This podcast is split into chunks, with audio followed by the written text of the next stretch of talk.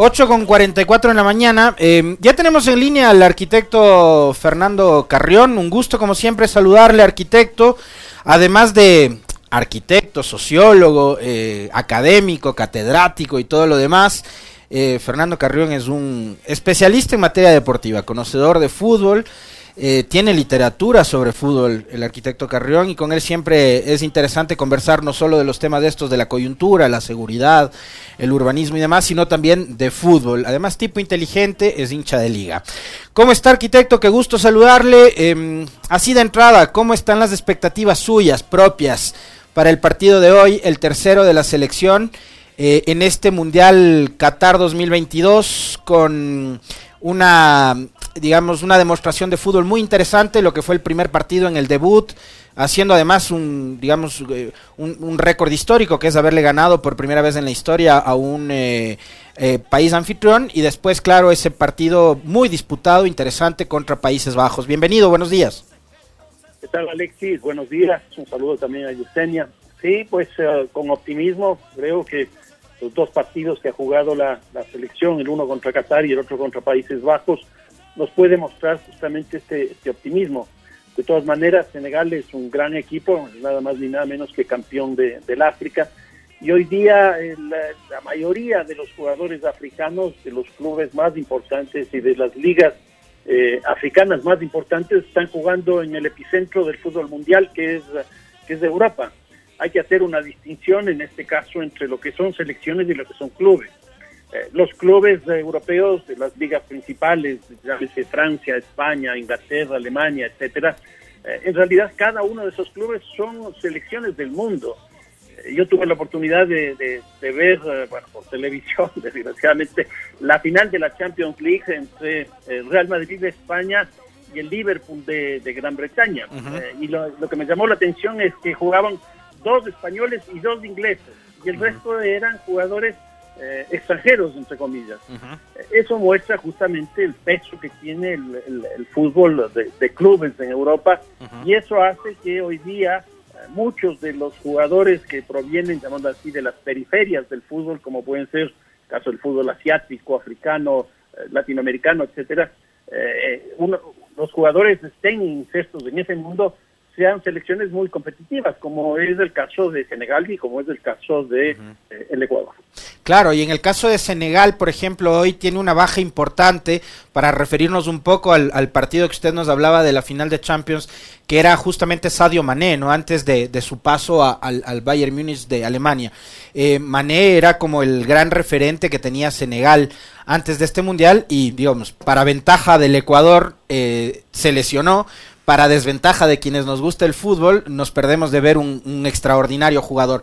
Em, esta no es precisamente la mejor presentación por resultados de Ecuador, más sí creo que por fútbol, y ahí le voy a pedir una, una reflexión al, al, arquitecto Carrión. ¿Por qué digo esto? Porque en el Mundial de Alemania 2006, a estas alturas Ecuador llegaba al tercer partido ya clasificado después de haberle ganado 3 a 0 a Costa Rica y de haberle ganado 2 a 0 a Polonia. El último partido perdimos 3 a 0 frente a Alemania y llegamos a octavos contra Inglaterra. Pero ahora Ecuador llega a disputar la clasificación a octavos. Ahora hay que entender que Ecuador puede clasificar empatando o ganando. Entonces también le ponen una situación expectante. Pero creo que en volumen de juego esta selección sí tiene un brillo distinto al de los, eh, eh, al de los mundiales anteriores, arquitecto, o me equivoco. No, yo creo que esta selección nos ha mostrado cosas muy interesantes. Eh, si nosotros vemos los, los dos partidos, por ejemplo, el de, de Qatar, eh, cada tiempo fue una táctica, una estrategia absolutamente distinta. El primer tiempo fue básicamente una, una presión arriba, un pressing, como, como se denomina, eh, con una intención de resolver el partido en el primer tiempo, cosa que eso ocurrió. En cambio, en el segundo, más bien lo que hizo eh, Alfaro fue entregar la cancha para jugar de, contragolpe. Entonces, en un mismo partido, dos, dos, dos, dos esquemas distintos. Y luego entramos al, al, partido contra Países Bajos, donde se presentó una cosa totalmente distinta. ¿Por qué? Porque en el primer partido jugamos con línea de cuatro y el segundo jugamos con, con línea de tres. Yo le tenía miedo, para ser franco, a, ese, a esos cambios porque no es fácil eh, pues eh, una, transformación tan fuerte en tan poco tiempo. Pero lo que se vio claramente es que la selección tiene una flexibilidad brutal, una flexibilidad brutal. Y entonces eh, le fue muy bien, puso a Poroso, eh, yo no lo ubicaba muy bien, mide nada más ni nada menos que 1.93 centímetros de altura. Puso un poste ahí, justamente para contrarrestar eh, la eficiencia que tiene Países Bajos en el juego en altura. Y no modificó la, la, presencia de dos delanteros centrales como, como Estrada y como, y como Ener Valencia, que me llamó también eso poderosamente la atención. Y la verdad es que me gustó mucho más el partido que jugó contra Países Bajos que contra, uh, contra Qatar. Entonces, yo creo que lo que nos está mostrando hoy día la, la selección es un nivel de flexibilidad, eh, una posibilidad de hacer cambios uh, tácticos, estratégicos en un mismo partido, en dos partidos, y eso me da la impresión que es una riqueza muy grande. Ahora, en este partido contra Senegal, creo yo que vamos a jugar nuevamente con la línea de tres, que les dio muy buenos resultados, y veamos quién mismo, cómo mismo nos va. Ahora, el, el, eh, el, partido anterior contra Países Bajos, yo le, por eso le mencionaba, arquitecto, si esta selección tiene un brillo distinto. Eh, mientras veía el partido contra Países Bajos y nos hicieron el gol en los cinco primeros minutos, eh, yo no dejaba de recordar lo que pasaba con nosotros los ecuatorianos en la década de los 80 o los 90, ¿no? Y era, te marcan un gol en la primera etapa del partido y era eh, esperar a ver cuántos más nos meten. Resulta que acá el equipo de Alfaro tuvo una, una recuperación anímica eh, muy importante, ¿no? Y creo que ahí tiene mucho que ver también el estilo de juego de Alfaro, que como conversábamos hace una semana con, con, em, con mujeres sobre fútbol, fíjese, con Anita Isabel y con Andrea Vera, eh, campeona ecuatoriana de fútbol, arquera de las ñañas. Eh, Alfaro le, le, imprimió al equipo y a la selección un estilo distinto, ¿no? Eh, y eso se vio justamente después del gol de Países Bajos. Tanto es así que Ecuador no solo que empata, sino que como usted también bien decía, eh, pudo hasta haber ganado Ecuador, mostrando un fútbol muy interesante.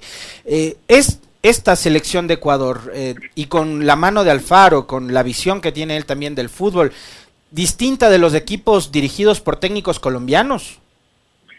Sí, yo creo que sí, a pesar de que hay una cosa en común ayer ayer me puse me puse a reflexionar si uno compara el discurso de Alfaro con el discurso de eh, del Bolillo Gómez, los dos invocaban la unidad nacional, los dos invocaban la necesidad de, de, de, la unión, uh -huh. pero los dos discursos son diametralmente opuestos en términos de que el caso del Bolillo es un discurso mucho más chabacano, mucho más popular que el de que el de Alfaro, uh -huh. y el de Alfaro es... Eh, es casi académico, ¿no?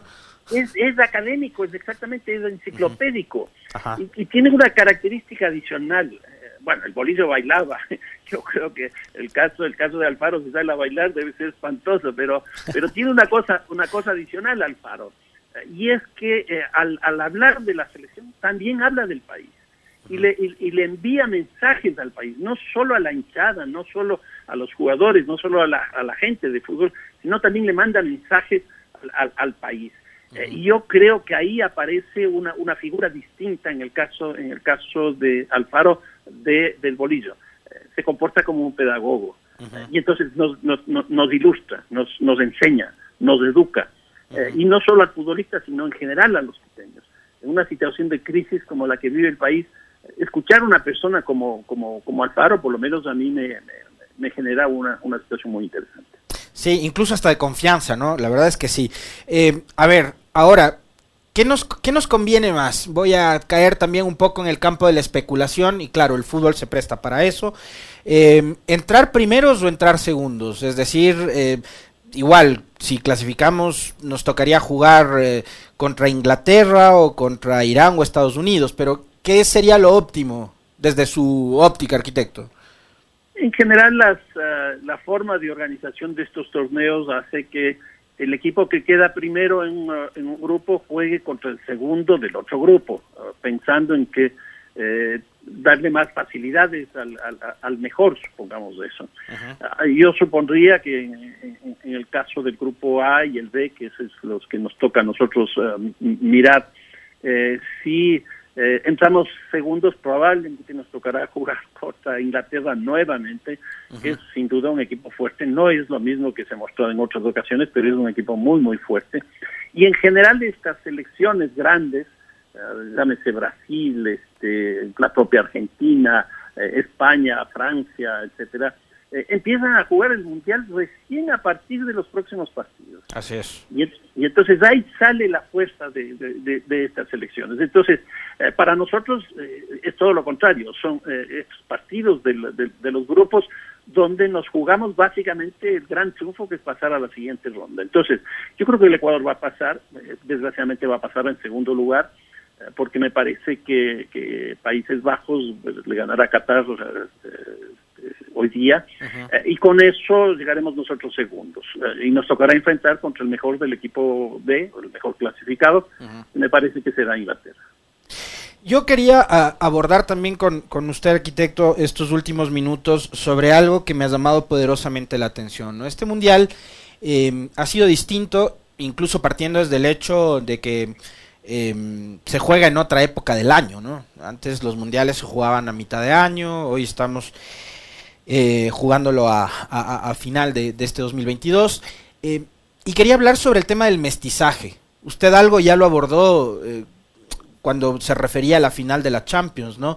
Entre el Real Madrid y el, y el Liverpool. Pero hoy vemos, por ejemplo, selecciones como la alemana, como la misma selección española, como la selección de Bélgica, en donde hay un mestizaje este, muy, muy interesante, muy marcado. Em, y unos, claro, dicen, qué bueno, ¿no? O sea, digamos, deportivamente, futbolísticamente, les ha ido mejor a estas selecciones a partir de la incorporación de jugadores de origen africano, por ejemplo. Em, pero también eh, empiezan a denotarse unos mensajes con unas connotaciones bastante racistas. Em, ¿Cómo, ¿Cómo, ha visto usted esta, e, e, este debate que se ha generado y que lo hemos visto en redes sociales eh, sobre, estos, sobre estos temas en particular? ¿no? En un momento en el que se habla mucho sobre la libre movilidad, em, sobre lo que está viviendo Europa eh, ahora mismo, en este momento y contexto histórico que, que enfrentan. Eh, ¿cómo, ¿Cómo ha visto eso, arquitecto? A ver, yo creo que históricamente eh, el fútbol tiende, ha tendido más bien dicho, a internacionalizarse. Y esto empieza en la época de Joao Delach. Él llega en 1974, ser presidente de la FIFA, y en su discurso plantea, yo vengo a vender un gran negocio que se llama el fútbol, y hace que el fútbol se extienda por todo el mundo, básicamente pensando en la incorporación de ciertos países asiáticos, como, como los tigres asiáticos precisamente, eh, eh, y, y, el África, eh, y, y, lo consigue, y lo consigue desde la perspectiva del mercado. Y entonces esto hace que poblaciones que antes no estaban inmersas en el fútbol, como son precisamente asiáticos y afro, afrodescendientes, empiecen a, a, jugar fútbol y empiecen a incorporarse al, al epicentro mundial que, que, sigue siendo que sigue siendo Europa y empezamos a ver gente rasgada a los ojos jugando fútbol, a la gente negra jugando fútbol, eh, etcétera. Eh, y eso hace que eh, el fútbol sea una, una cosa mucho más compleja, más, distinta. El racismo entra, la FIFA incluso pretende este, procesar eso para que no hayan gritos racistas, para que los árbitros, los jugadores, etcétera, bueno, sean, sean tolerantes. Eh, pero yo creo que una cosa es de eso que empieza en la década de los años 70 y otra es lo que empieza en la década de los años 90, eh, que es la universalización del fútbol. Y en ese caso yo sostengo que entró, y ahora sí se vuelve a, confirmar esto, que hemos entrado en la lógica del fútbol postnacional.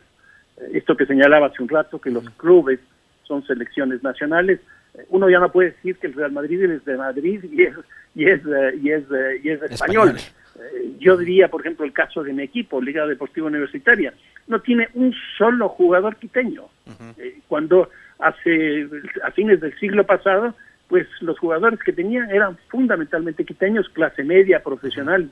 Entonces cambió el contenido social del futbolista y yo creo que el fútbol entró en la lógica de, eh, esto que llamo lo postnacional. Eh, y nosotros vemos en, el caso de los de los países centrales eh, o metropolitanos, incluso que tienen tradición de los procesos de conquista y colonización de ciertos territorios, empezamos a ver gente que, entre comillas, no corresponde. por ejemplo, en, Alemania, ver jugadores afrodescendientes, en Francia exactamente igual, etcétera. Y esto es porque gran parte de sus colonias todavía siguen siendo, en algunos casos de estos países, y eso ha hecho que esa presencia plurinacional, llamémoslo así, pluri, pluricromática, eh, tenga presencia. Y esto es lo que yo sostengo que se llama el fútbol postnacional. Muy bien, eh, se nos termina el tiempo. Le pregunto al arquitecto Carrón, ¿se arriesga a dar un pronóstico o prefiere mostrarse más cauto?